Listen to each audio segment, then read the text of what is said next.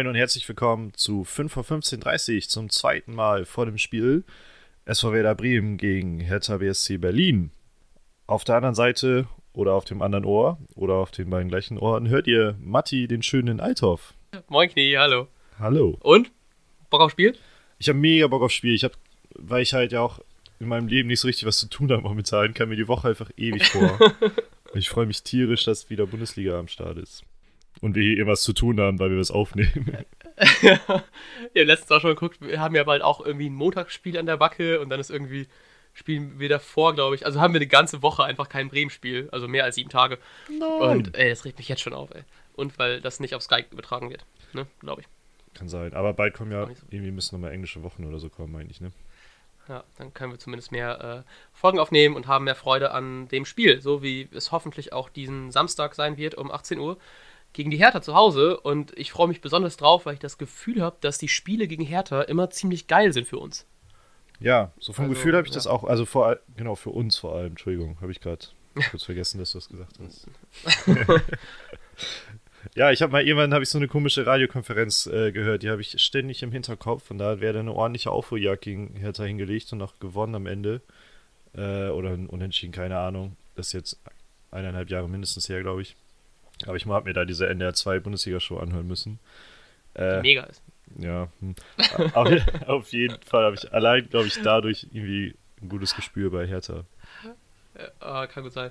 Ja, vor allem, weil wir ja auch ähm, nach dem positiven Bayern, also relativ positiven Bayern-Spiel eigentlich mit ähm, gut äh, Wind im Rücken, sagt man so? Ja. Ne, du weißt, was ich meine. Ein bisschen Ähm. Selbstbewusstsein getankt, ne? Genau, genau. Und äh, deswegen hoffe ich, dass wir eigentlich ganz äh, gut spielen werden, weil ich, ähm, ja, ich denke, das sollte gut klappen. Wir haben ja auch irgendwie acht der letzten neun Heimspiele gegen Hertha haben wir ja gewonnen anscheinend. Äh, also ich meine, das verspricht ja vieles. Ja, ja. Ja, denke ich auch. Und ich denke auch so, dass wir. Ich bin ein bisschen gespannt auf die Aufstellung auch, weil ich jetzt auch nicht weiß, weil wir jetzt wieder offensiver spielen müssten. Heißt, eigentlich müsste dann ein Theo wieder spielen, anstatt ein Bauer. Ich glaube, das wird auch Und- passieren. Ich bin mir fast schon sicher. Ja, ja, wahrscheinlich. Und dann ist die Frage, ob ein Gondorf dafür belohnt wird für die Leistung seiner letzten Spiele.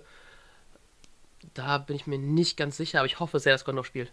Ja, also ich glaube grundsätzlich krass, wie, wie geil wir diesmal äh, in die Aufstellung gelitten sind.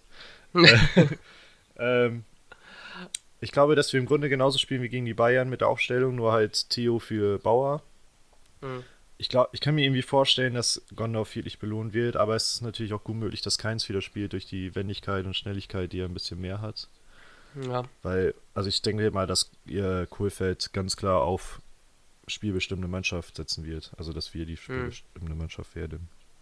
ja. Ja, schließlich müssen wir langsam auch ein paar Punkte einfahren. Dringend, ja.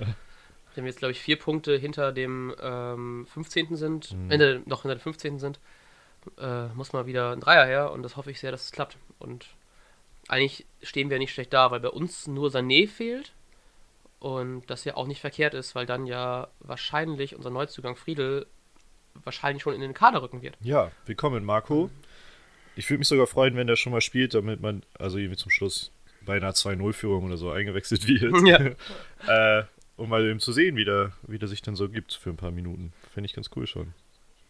Ja, bin ich auch gespannt. Ich hoffe auch sehr, dass da man ein bisschen was sieht und bei ähm, Hertha fehlt nur Mitchell Weiser. Der wird auf jeden Fall ordentlich vermisst.